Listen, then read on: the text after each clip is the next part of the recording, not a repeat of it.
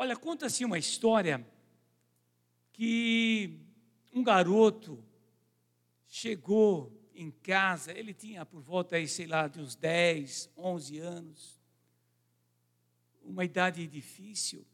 E ele chegou em casa, chegou em casa assim muito irritadíssimo, muito irado até.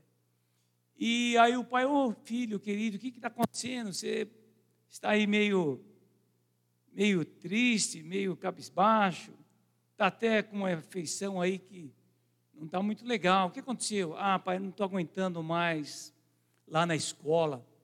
Lá na escola tem uns três, quatro meninos que eles pegam o meu lanche, comem a minha bolacha, pegam o meu material, joga no chão, bagunça tudo. Eu estou muito bravo com eles. E, mas, filho, isso acontece sempre. Olha, pai, o senhor não sabe, é que eu tento dar uma aqui de, de forte, não fico trazendo isso aqui para o senhor. Mas olha, isso acontece direto, direto comigo. Hoje, aí, na minha época, isso aí não tinha esses nomes bonitos. Hoje tem o nome bullying. Né? É, ficar irritando, perturbando o colega. Mas, filho, tenta, tenta relevar isso aí. Ah, pai, não estou aguentando mais. Se eu pudesse, é, olha, eu não sei não, viu? Eu também não sei se qualquer dia desse eu, eu não me vingo desses meninos. Fala, filho, vamos fazer o seguinte, vamos, vem comigo aqui, vamos fazer uma atividade. Ó, pega aquele saco de carvão ali, vamos lá fora. Ele foi lá no guarda-roupa, pegou uma camisa, o pai pegou uma camisa própria dele, uma camisa branca, bem, uma camisa branca, camisa social, bonita, branca. E aí eles foram lá para o quintal da casa. Falou, abre aí o, o, saco de carvão. Ele abriu, o menino abriu o saco de carvão, ele pendurou ali a, a camisa no varal. Falou, filho, imagina quem? Quem que ele deveria imaginar? Imagina aqueles meninos. Agora pega aí um pedaço de carvão, mira bem, mas bem no meio, e pá! E ele fez. Primeiras vezes ele errou, é, mas depois ele começou a acertar, acertar, acertar. E quanto mais ele acertava, mais ele se contentava. E pegava até pedaços de carvões maiores e pá, pá. E aí, e aí, filho, como você está se sentindo? Pai, eu estou me sentindo, ó, estou me sentindo muito bem agora, me sentindo muito bem. Olha, eu sou capaz de acabar com esse, com saco de carvão nesses meninos. Eu estava até imaginando tanto que estava vendo os meninos na camisa. Estou me sentindo tão bem, tão bem mesmo, tão bem. E o que nós vamos falar, fica aí com a história, no final a gente volta para ela, tá bom? E aí, né, Jesus, no Sermão do Monte, ele fala justamente sobre isso. No texto que nós vamos ler agora de Mateus, capítulo 5, versículo 38 a 42, são apenas quatro, quatro versículos. Mateus capítulo 5, versículo 38 a 42. Jesus vai nos falar um pouco sobre como evitar a vingança. E ele começa dizendo isso, como nós já vimos na semana passada, que Jesus usa essa expressão, ouvistes que foi dito. E eles estavam ouvindo o que estava sendo dito através dos escribas e fariseus. Ouviram que, ouvistes o que foi dito, olho por olho, dente por dente? Eu, porém, vos digo: não resistais o homem mau, mas a qualquer que te bater na face direita, oferece-lhe também a outra face. E ao que quiser levantar-te, levar-te ao tribunal e tirar-te a, a túnica, deixe que leve também a capa. E se alguém te obrigar a caminhar mil passos, ou uma milha, cerca de mil e quinhentos metros, um quilômetro e meio, vai com ele dois, dois mil, dois mil metros. Dá a quem te pedir, e não voltes as costas a quem te pedir emprestado. Senhor, fala conosco, Ajuda-nos, ó Deus, nesse texto tão desafiador, que possamos aprender aqui um pouco da tua palavra e, acima de tudo, ajuda-nos a colocar em prática em nossas vidas. Essa expressão, ouvistes o que, tem, ouvistes o que foi dito, está ligada à tradição dos escribas e dos fariseus. O pastor Diego, semana passada, ele até mencionou aquelas duas linhas principais dos rabinos que davam as interpretações lá da lei. E a lei não é a lei da sociedade, a lei, os escritos de Moisés, especialmente contidos ali é, em Êxodo, Levíticos, depois repetido em Deuteronômio, que estava relacionado aos mandamentos e os desdobramentos daqueles mandamentos.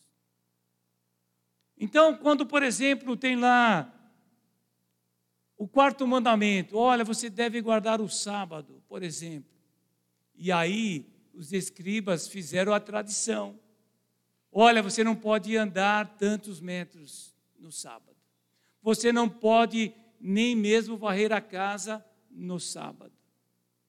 Olha, se você. Eles eram uma sociedade é, agrícola, tanto em termos de agropecuária, cuidando de ovelhas e também de plantações. Se caísse uma ovelha no buraco, você não pode. Mas eles davam um jeitinho e tirava ali o, o animalzinho do buraco. Eles tinham tradições. E uma das tradições aqui nós temos em Levíticos 19, 18, ou melhor, em 24, 20, o 19, 18 eu quero ler mais para frente, tá bom? Que vai falar sobre esse texto.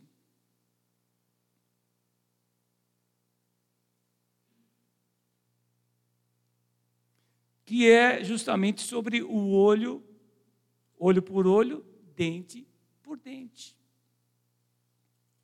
Opa, vamos ver aqui.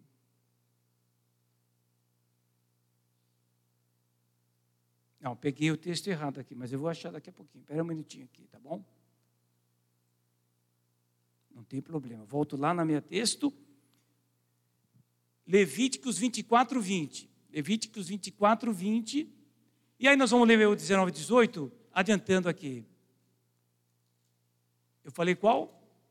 20, 24, 20. Vamos ler a partir do 17. Levítico 24, 27, 24, 17. Quem matar alguém certamente será morto. Quem matar um animal fará restituição por ele, vida por vida. Se alguém causar um ferimento em seu próximo, ele será feito como fez. Fratura por fratura, olho por olho, dente por dente. O ferimento que tiver causado alguém, também lhe será feito. Vamos ler o 19 18, só para a gente já ganhar esse tempo aqui, estamos aqui é, em Levíticos, tá bom? Mas a gente vai usá-lo mais para frente. Diz lá, 19 18: Não te vingarás, nem guardarás ódio contra a gente do teu povo. Pelo contrário, amarás o teu próximo como a ti mesmo. Eu sou o Senhor. Não te vingarás, nem guardarás ódio. Levítico 19, 24, que foi o texto que eu, eu citei ali primeiro, 19 e 18 em diante. Agora, nesse texto que acabamos de ler, ele repete aqui, certo? Olho por olho, dente por dente. Vocês não ouviram isso? Fratura por fratura, olho por olho, dente por dente. Mas a lei, meus irmãos,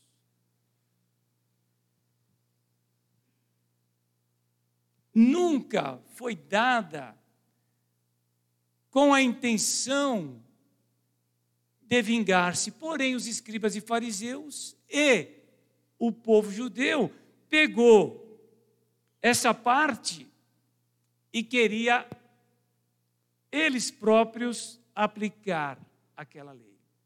Porém, essa lei aqui ela tem a sua base primeiramente no Código de Hammurabi, que foi escrita pelo rei da Suméria, Hammurabi, que foi da primeira dinastia da Babilônia, no ano 1780. Foi quando apareceu a primeira vez essa questão de olho por olho, dente por dente, braço por braço, fratura por fratura. E ela estava baseada no que? Na lei do talião. O que era a lei do talião? A lei da retaliação. Ou seja, uma respectiva punição. Você quebrou meu braço, eu quebro o seu braço. Você furou meu olho, eu furo o seu olho. Você matou lá o meu cordeirinho, eu mato o seu cordeirinho. Você matou meu pai, eu mato seu pai. Então, na verdade, a própria lei de Moisés, que Deus também usa a questão culturais para trazer a sua vontade para nós, mas a lei, ela também tinha a base, a primeira menção é nesse código de Hammurabi. Isso aí são textos históricos que você pode comprovar aí em, hoje pela internet ou em museus.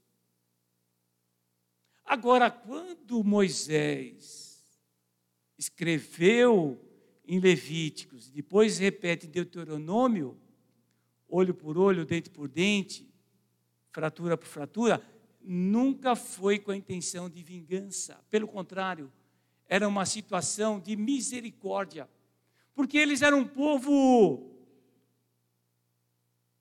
de guerra, um povo lá dois, três mil anos antes de Cristo, acostumados com uma certa violência. Então, quando alguém quebrava o braço de outro, qual era a questão natural? Ah, eu vou fazer justiça com as minhas próprias mãos. E geralmente a justiça com as próprias mãos ia além. O sujeito quebrou o braço de alguém, às vezes ele era até morto porque a violência era desenfreada. E aí então, até a lei de Moisés, que apoiou também nesse código de Hammurabi e da lei do talião, era no sentido de aplacar a vingança, de segurar a vingança.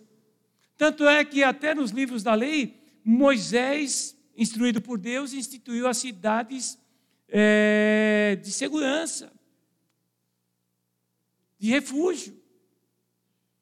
Em cada tribo era nomeada uma cidade de refúgio. O que acontecia? O sujeito, vamos supor que o sujeito, eles estavam trabalhando ali na terra, ele estava com uma enxada, vamos supor assim, tá bom? E ele foi dar uma enxadada, ele levou a enxada aqui. Ele fez esse movimento e bateu a enxada em alguém lá atrás, matou o sujeito involuntariamente. Na lei do talião, do Código de Hammurabi, morte por morte. E aí então a lei fala porque ele podia fugir para uma cidade de refúgio. E aí a lei que foi dada para os legisladores, que na época eram os sacerdotes da lei, iria julgar Além do sacerdote, havia também o grupo dos chefes de família daquela, daquela localidade. Eles se assentavam à entrada da cidade, e aí vinha a pessoa com acusação, vinha aquele acusado e vinha a defesa. Geralmente era a família ou alguém. E a punição não era a punição da própria pessoa a punição era dada através da lei, de uma autoridade. Presta atenção, guarde essa palavra. Através de uma autoridade. Então, até essa questão de olho por olho, dente por dente, no Antigo Testamento, não é a nossa interpretação, porque nós também interpretamos muito errado a Bíblia. A gente pensa assim: olho por olho, dente por dente. Ah, pumba.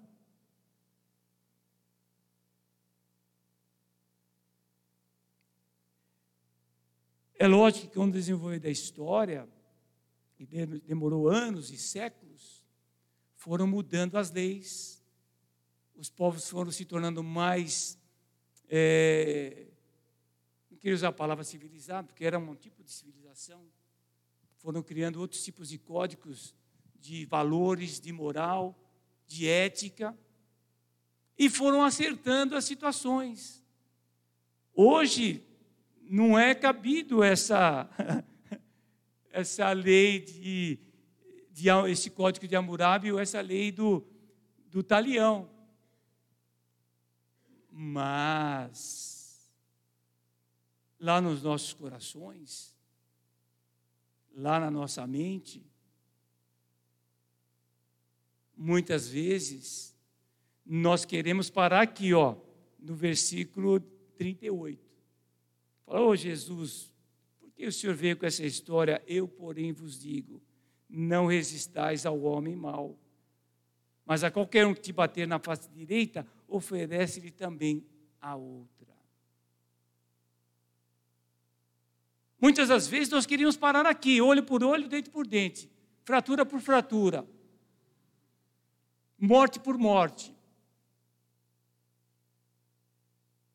Poderíamos até abrir aqui um debate, que não é o caso aqui da nossa forma hoje, sobre uh, a pena de morte. Quem é favorável, quem não é favorável, por quê, qual o motivo, qual a base. Mas no Antigo Testamento, nunca foi a intenção de Deus e nem a intenção de Moisés ao escrever o que Deus mandou lá em Levíticos, como nós já lemos, a repetição ali: quem matar vai ser morto, quem quebrar vai ser quebrado o braço, quem matar um animal vai pagar com o animal.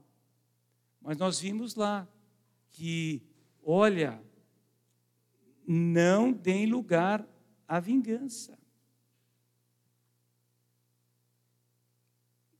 Levíticos 19, 18: Não te vingarás, nem guardará ódios contra pessoas do teu povo. Pelo contrário, amará o teu próximo como a ti mesmo. Eu sou o Senhor.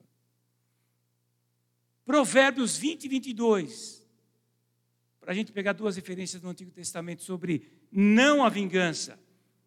Não digas, eu me vingarei do mal. Espera pelo Senhor e ele te livrará. Provérbios 20, versículo 22. Não digas, eu me vingarei do mal. Espera pelo Senhor. O primeiro aspecto que eu quero mencionar aqui, de como podemos evitar a vingança, é que nós devemos superar o insulto ou desprezar o insulto. E não é nada fácil. Nada, nada fácil.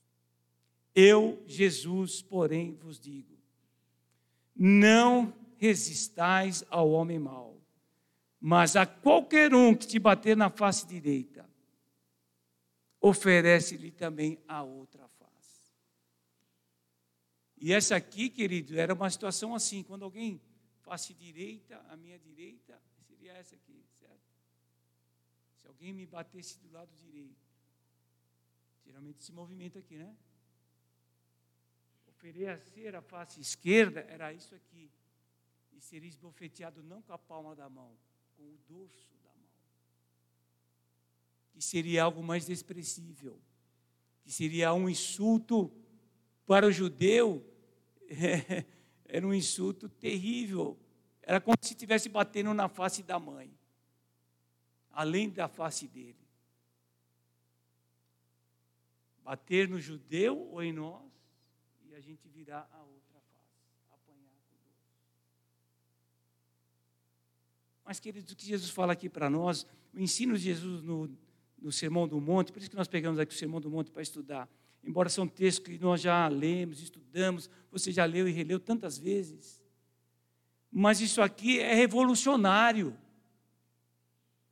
Isso aqui é algo que não cabe na nossa racionalidade. Eu, Jesus, te digo: se alguém te bater na face direita, vire a face esquerda. Deixe ele te bater.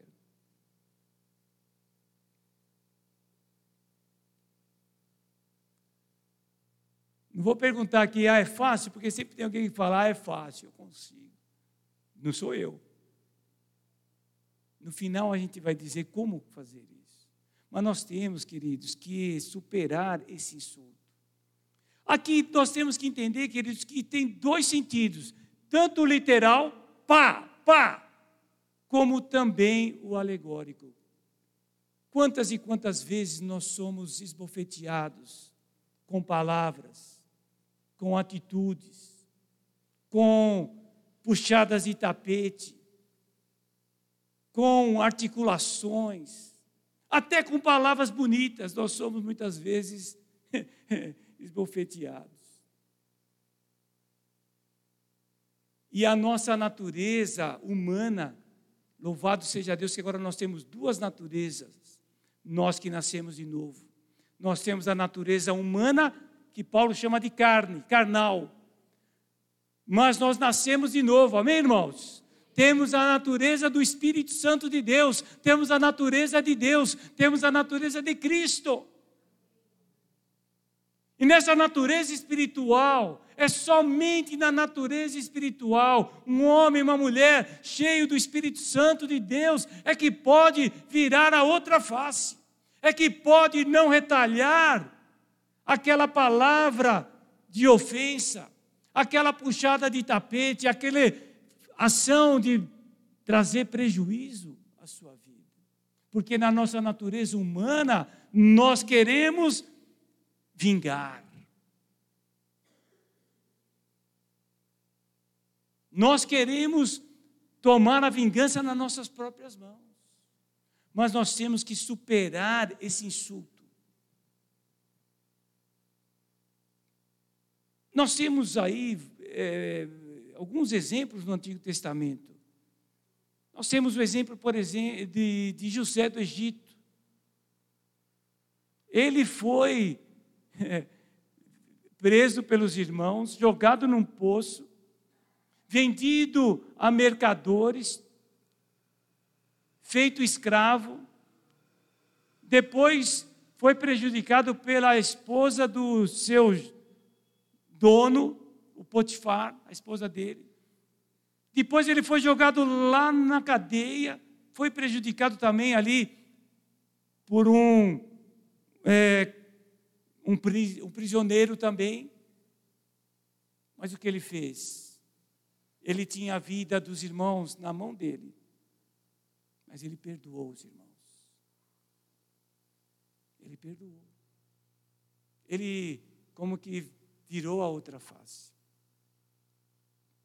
No Novo Testamento, nós temos aí o exemplo de Estevão, ali no começo do livro de Atos, que foi apedrejado como mártir, pregando o Evangelho, e ele usou as mesmas palavras de Jesus na cruz: Pai, perdoa-os, que eles não sabem o que fazem. E o nosso grande exemplo que é Jesus. Ele foi levado como ovelha para o matadouro, não abriu a sua boca para se defender.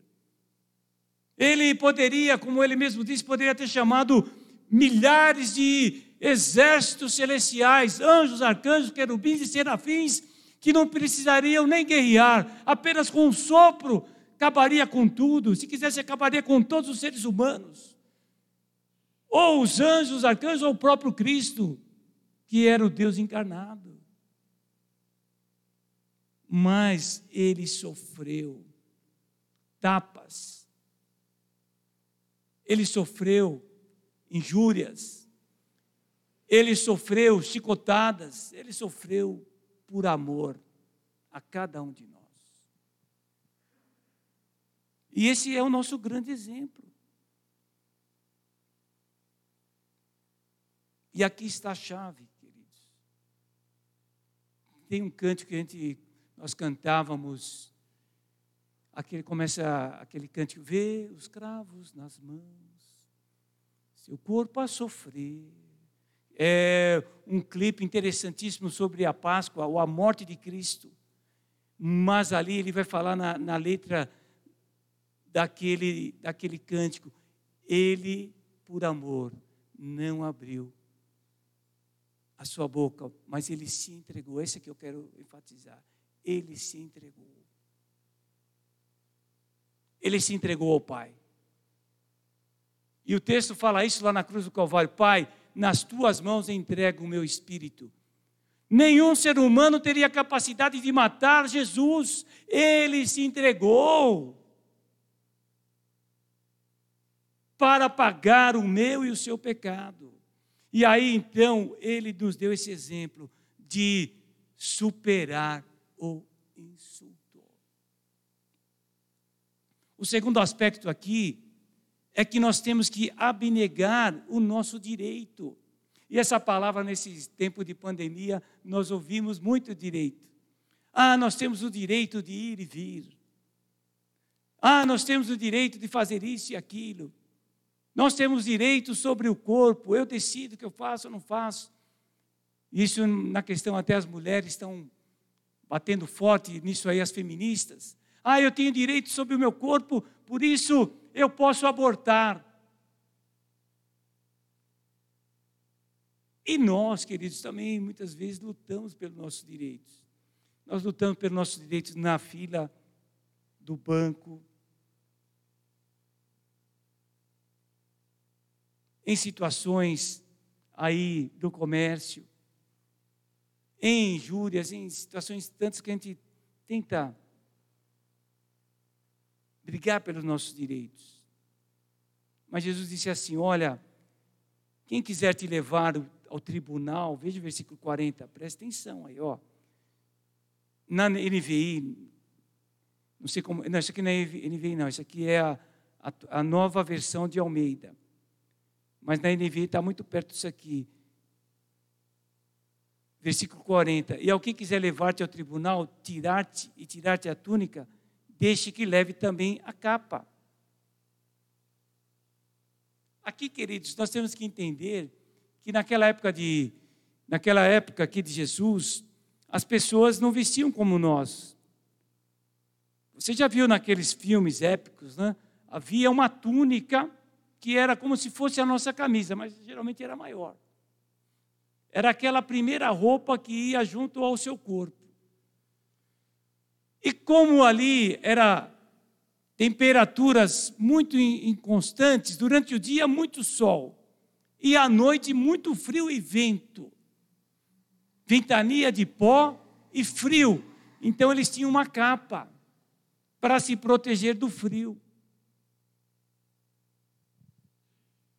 Para alguns, queridos, a capa era como se fosse a própria casa deles. Porque alguns não tinham onde dormir, não tinham casa. Muitos eram escravos. E aqui, quando ele diz assim: Olha, se alguém te levar ao tribunal e quiser levar a, a, a, a túnica, dê também a capa. Lá, por exemplo, aqui nós temos uma lei. Estão ouvindo aqui? Ou não havia uma lei, por exemplo, se você é condenado a pagar algo, a justiça não vai pegar a sua casa própria. E não vai pegar também o seu salário, que cai ali o seu salário, para você pagar os seus dias a dia, não vai pegar. Mas se alguém te deposita um dinheiro lá, rapidinho ele vai pegar. Por quê? Essa questão, isso aqui seria melhor o dinheiro que estudar direito falar, né? Era algo que não poderia, é inalienável, não pode tomar. Cunho alimentício. E aqui da casa é talvez de habitação. Não podia. Mas aqui Jesus falou o seguinte: se alguém for pegar a sua túnica, se para nós seria a camisa, pegue também a sua capa. Para eles era muito mais do que uma blusa, era muito mais do que aí é, uma jaqueta, era algo de extrema importância, de proteção e de sobrevivência. Por isso que ele diz aqui, para nós parece que até está fora de contexto, não parece está fora de contexto? Quando fala, fala assim, olha, se alguém te levar ao tribunal, por isso que ele fala da túnica e da capa. Se alguém te levar no tribunal e quiser a sua capa, a sua túnica, dê também a capa.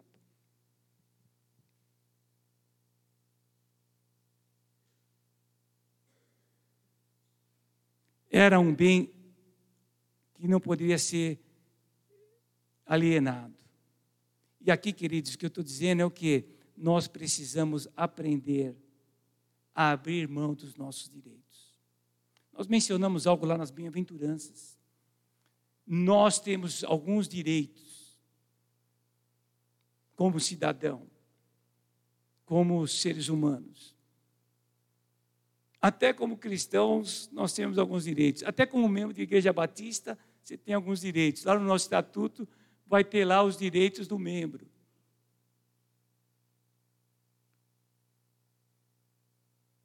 Mas o que Cristo queria dizer para nós é o seguinte: abra mão dos seus direitos, não brigue pelos seus direitos, mas abrace os seus deveres, as suas responsabilidades. E eu vou repetir aqui: abra mão dos direitos e abrace seus deveres e responsabilidades. Nós somos muito ávidos, prestos a lutar pelos nossos direitos. Mas nós, como cristãos, muitas vezes, nós somos remissos, somos acanhados, somos tímidos em abraçar as nossas responsabilidades e os nossos deveres. Deveres como seres humanos, deveres como cidadãos, deveres como cristãos, deveres como membros de igreja batista, membros dessa igreja. Porque há também diferença entre ser cristão e ser membro da igreja batista. Por exemplo, você pode ser membro cristão e ser membro da Assembleia.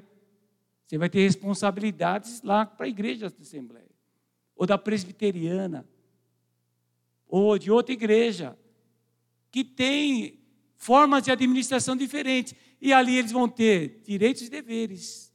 E aqui nós na Igreja Batista também temos direitos e deveres. Mas acima até da Igreja Batista, porque isso é basta apenas uma placa. O importante para nós seria quais são os meus deveres e responsabilidades como cristãos ou como cristão. Porque a palavra cristão, pequeno Cristo pequenos cristos. E muitas vezes, queridos, as pessoas cristãs, estão falando para crente, não falam para não crente. Hoje nós estamos num momento crucial da história da igreja de Cristo no mundo. Um momento crucial, um momento divisor de águas. Um momento como uma peça dessa aqui, ó, que chama dobradiça, que vai fazer a separação e fazer esse movimento aqui que separa um espaço do outro, onde junta ali o batente e a porta, abre ou fecha.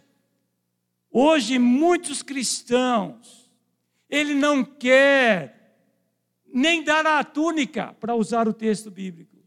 Quanto mais a capa. Ele não quer dar nem o boné, nem o chapéu. Eu não estou falando aqui parte financeira, cabe também. Mas não é, estou falando de dinheiro, não. Porque está usando esse termo de dar. Estamos falando de responsabilidades. Estamos falando de deveres cristãos. E nenhum dever cristão, talvez só com aquela, com aquela, com aquele álibi ali de Atos, os deveres cristãos não negam os deveres de cidadão, aqui como cidadão de São Bernardo, de São Paulo, do Brasil, que temos também que cumprir os deveres de cidadãos. E o único que vai dar aquele alip em Atos é quando vai dizer lá: olha, se a lei te trouxer uma regra que vai contra o que Deus estabelece, aí é melhor obedecer a Deus do que os homens. Mas, queridos, aqui diz: olha, se alguém quiser levar a sua túnica, dê também a sua capa. Nós temos que aprender, queridos, a abrir mãos dos nossos direitos. E temos que aprender a abraçar com alegria, com regozijo, com satisfação os nossos deveres e as nossas responsabilidades. Eu poderia elencar aqui uma série de dever e responsabilidade do cristão. Não vou fazê-lo. E fica aí o dever de você, talvez perguntar quais seriam os deveres e responsabilidade do cristão. Eu queria saber. E o nosso Deus não é Deus de confusão. Amém, queridos? Ele nos dá o Espírito Santo que está em nós para nos guiar a toda a verdade e nos dá a sua palavra. Basta nos lermos o Novo Testamento. E na dúvida, procure um professor de procure um pastor. Cuidado com o que você estuda lá na internet, você pode pesquisar, tem muita coisa boa, mas tem muito lixo evangélico lá na internet. E alguns vão ficar bravos comigo, mas tem mesmo. E nós temos que tomar cuidado com o que a gente, até o que a gente está vendo. Não que não possa ver, não que não possa escutar, ou participar, assistir, mas cuidado. Cuidado. Então, queridos, nós temos que superar um insulto. Se alguém te bater na face, vire outro. Nós temos que aprender a abrir mão dos nossos direitos e abraçar os nossos deveres e responsabilidades. E no terceiro aspecto, quando ele diz aqui: olha, se alguém te convidar a andar uma milha, vá com ele duas. Se alguém quer que você dê mil passos, dê dois mil passos. Dá a quem te pedir, e não volte as costas a quem te pedir emprestado. Nós temos que suplantar ou superar a nossa vontade. Nós, os seres humanos, nós temos o que caracteriza o ser humano, e aí você faz a listinha aí para ver se é o ser humano, tá bom? Nós temos emoções, ficamos tristes, alegres, não é verdade? Ficamos irados, ficamos é, temerosos, são emoções. Nós temos pensamentos, pensamos, arquitetamos, racionalizamos, planejamos, somos seres racionais. E nós temos vontade própria. E o homem tem vontade própria até se casar. e aí depois ele vai ter que fazer a vontade da mulher. Né? E vice-versa. Mas é uma pequena piada, tá bom? Um bom humor. Mas que tem um grande fundo de verdade. né, Igor? É um grande fundo de verdade. Mas nós temos vontades próprias. Mas nós temos também que superar a nossa própria vontade. Naquela época, queridos, havia o sistema de correio é muito antigo não de correio como temos aqui, mas de levar mensagens. E essas mensagens eram levadas, queridos, é, por pessoas que o rei, uma autoridade, pegava e dava uma mensagem para alguém. Ele tinha que, às vezes, viajar dias. Então, em outros lugares, havia como postos de suporte. A pessoa podia descansar, comer, tomar água, descansar, podia até trocar de cavalo fazer o cavalo descansar e continuava.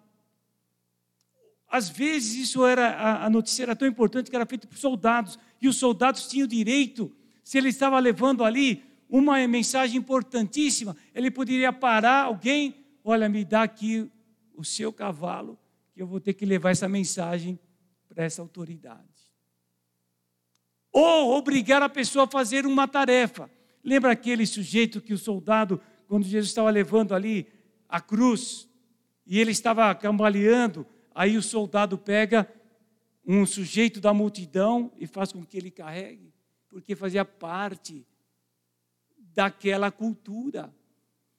A pessoa, tanto no sentido de uma mensagem da autoridade importantíssima, ou do exército, podia falar: opa, você agora está sobre. Ele encostava a lança no sujeito, opa, você agora está sujeito à vontade do monarca. Vem comigo, vai fazer isso. E não vai, não vai. Era o seguinte: se o soldado encostasse nele a lança e falasse, você vai fazer isso, perdi a minha vontade, a vontade própria. Vou ter que cumprir a vontade. Queridos, nós precisamos entender aqui que quando a pessoa pedia para uma pessoa ir mais longe, é que Jesus queria que ele, ele pudesse ir junto, fosse junto, porque era algo importante. Ou a questão de pedir, olha, dê a quem te pede, era muito mais do que dar uma esmola, aqui até fala na minha versão, emprestado. Dê a quem te pede, ou quem te pedir emprestado. Era que você tinha uma responsabilidade de ajudar aquela pessoa a sair daquela situação, daquela circunstância complicada. Era muito mais do que dar apenas uma esmola. Era algo seguinte: olha, se alguém te pedir, se interesse, se envolva, nessa história, de uma maneira que você possa transformar essa situação. Agora, nós pegamos isso aqui muito no sentido de: olha, se alguém pedir ali no farol, eu vou dar uma esmola, tenho que dar. Não, não é isso o texto primeiro. Não que nós não devemos ajudar, mas temos que ajudar com muito cuidado.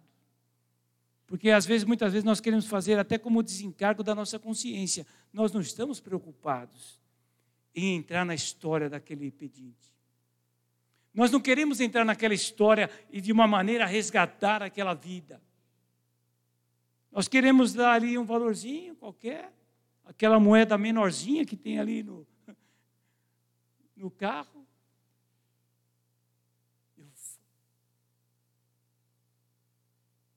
Mas nós temos que abrir, é superar a nossa vontade, ir além, porque a nossa vontade é contra a nossa natureza, ajudar, se envolver, se envolver com a história, às vezes dos próprios irmãos, ou de alguém, ou alguém da família, alguém que realmente está passando uma necessidade terrível. Mas tudo isso aqui, querido, está ligado ao quê? Ligado a fazer o bem. Começa em evitar a vingança. Evite a vingança. Como? Supere o insulto. Abra mão dos seus direitos. E abra mão ou supere a sua própria vontade. Comece em não se vingar, mas vai para o fazer o bem. E antes de contar a história para terminar, eu vou ler o versículo aqui. Ele é tão claro que não precisa nem entrar em explicações. Mas eu vou tentar aqui em cinco, sete minutos terminar. Que é o texto de Romanos capítulo 12. Romanos capítulo 12, do 19 em diante, diz assim: Romanos, lá no Novo Testamento, depois de Atos dos Apóstolos, Romanos 12, diz assim: Amados, não vos vingueis a vós mesmos, mas dá lugar à ira de Deus, pois está escrito: a vingança é minha.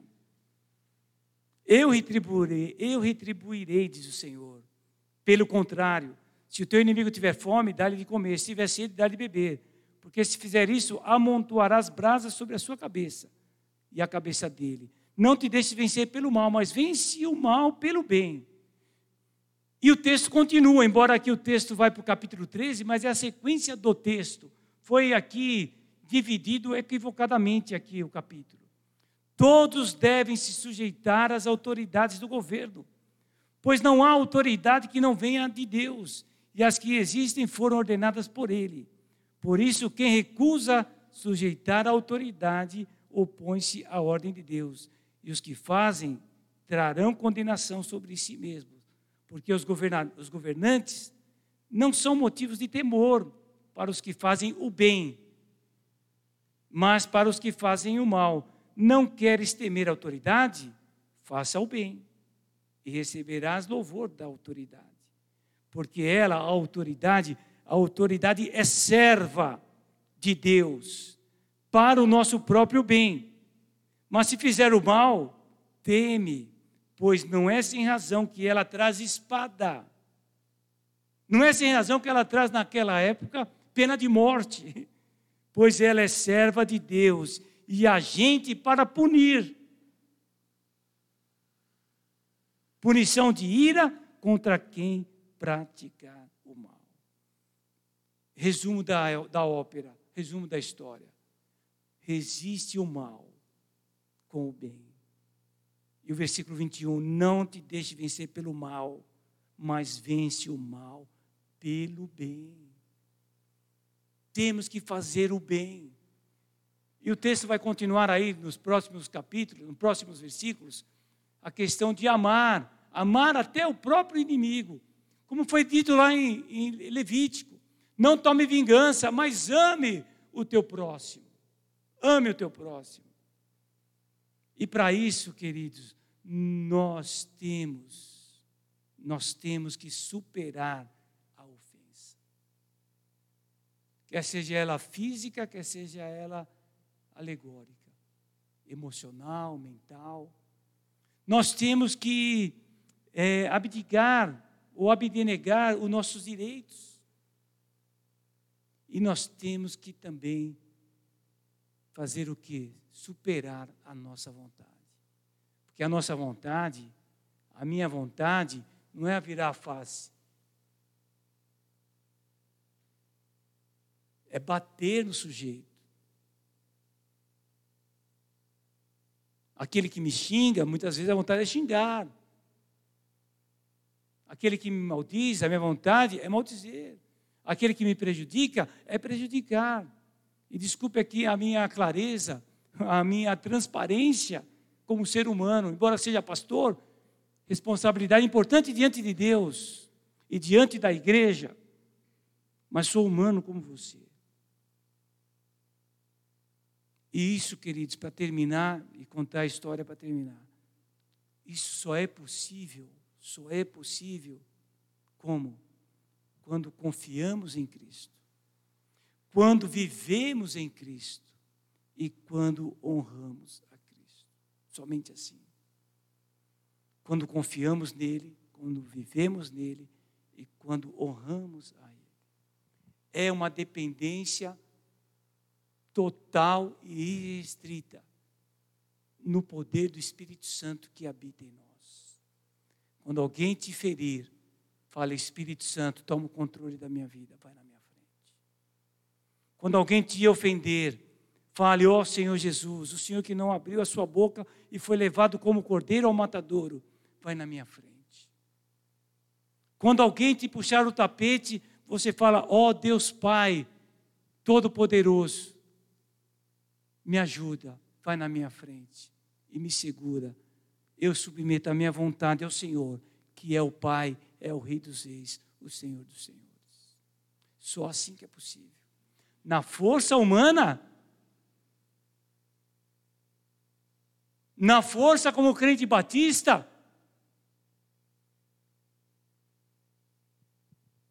não que eu esteja desprezando a igreja batista. Sou batista há muito tempo, vou continuar sendo. Mas antes de ser batista, eu sou cristão. Sou nascido de novo pelo Espírito Santo de Deus. E eu espero que você seja também salvo, remido, lavado no sangue de Cristo.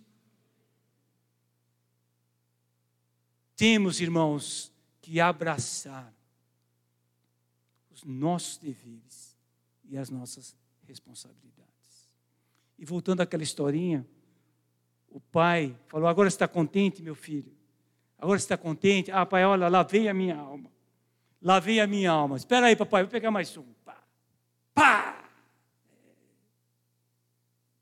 Se ele era crente, falou: Ô oh, glória! E o pai falou: Vem cá, vem cá, filho, vem aqui, vamos em casa agora, vamos lá em casa. E o pai levou o filho lá no quarto dele, onde tinha um espelho bonito, grande. Falou: Olha aí, filho, o que você está vendo?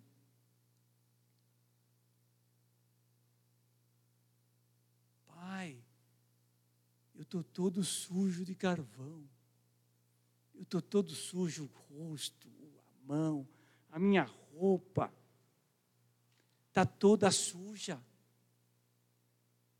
E ele falou: É assim, filho, quando a gente toma vingança nas nossas mãos, nós podemos atingir o outro, mas nós atingimos a nós mesmos. Quando nós tomamos a vingança nas nossas mãos, quer seja de uma palavra, quer seja de um, um bofetão, quer seja de um puxar de tapete, quer seja de algo que te ofendeu a você, a sua família, a sua fé, se você tomar a vingança nas suas mãos, você vai ser também penalizado, você vai ser também atingido de alguma maneira. Porque o Senhor, como nós lemos, a vingança é do Senhor. E nós temos que entregar as pessoas nas mãos de Deus Nunca foi intenção de Deus, olho por olho, dente por dente, braço por braço, fratura por fratura. Pelo contrário, era uma maneira de refrear a vingança. Porque ele conhece, conhecia e conhece o ser humano. Quando tomamos a vingança em nossas mãos, nós muitas vezes perdemos o controle da nossa mente, da nossa capacidade de racionar, perdemos a força da nossa emoção, do nosso sentimento, e muitas vezes até superamos a nossa força em muito, por causa da força da adrenalina, do estresse, nós fazemos coisas que vai muito mais além do que podemos. Por isso, meu amado irmão, entregue aquele que julga de maneira perfeita.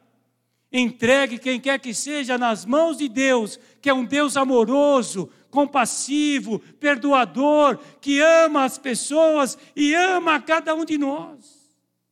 E assim como Ele nos amou e nos perdoou, que de alguma maneira nós possamos falar: Pai, me ajuda a perdoar, me ajuda a superar essa ofensa, me ajuda, Senhor, a superar essa minha vontade. E que assim, que Deus tenha misericórdia de mim e tenha misericórdia de cada um de nós. É tempo de abrir mão dos nossos direitos, das nossas vontades.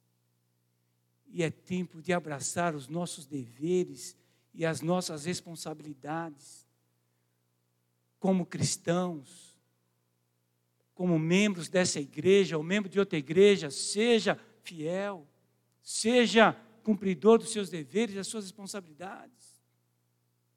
Como pai cristão, é tempo de abraçar o seu dever, de amar, de ensinar, de educar, de trazê-lo à igreja para crescer num ambiente cristão. Como mãe, é momento de ensinar os filhos, de disciplinar os filhos, de amá-lo irrestritamente. Como os irmãos, é tempo de assumir a responsabilidade de amar uns aos outros, de apoiar uns aos outros, de dar suporte uns aos outros, de ajudar uns aos outros. Irmãos, muitas vezes nós queremos olho por olho, dente por dente. Mas o que Deus quer de nós é misericórdia, é compaixão, é amor.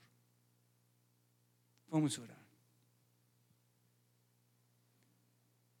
Ó oh, Pai, como nós vimos aqui, só é possível esse texto pelo poder do Teu Espírito Santo em nossas vidas. Só é possível aplicar isso em nossas vidas pela força de Jesus que habita em nós. Ó oh Deus, só é possível virar a face de maneira real, de maneira alegórica, pela força do Deus Pai. Ó oh, Deus, nos ajude a abrir mãos das nossas vontades, dos nossos direitos. E ajuda-nos, ó Pai, a sermos cristãos que querem distribuir amor, misericórdia, compaixão, quer ser um cidadão que cumpre os deveres, as responsabilidades. Ajuda-nos a sermos cristãos que assumem as responsabilidades para fazer a tua vontade em nossas vidas. Ó oh, Deus, eu peço que o teu Espírito Santo chacoalhe as nossas vidas nesse momento tão crítico da história da igreja. Ajuda-nos, ó Pai, a realmente seguirmos os teus passos, a fazermos a tua vontade, a tomarmos a tua palavra como palavra de Deus e não apenas como um livro. E ajuda-nos, ó Deus, a deixarmos de sermos meros crentes, a sermos verdadeiramente filhos do Deus Altíssimo, crentes de verdades, para a glória e honra do Senhor. E é no nome do Senhor que nós oramos agradecidos. Amém.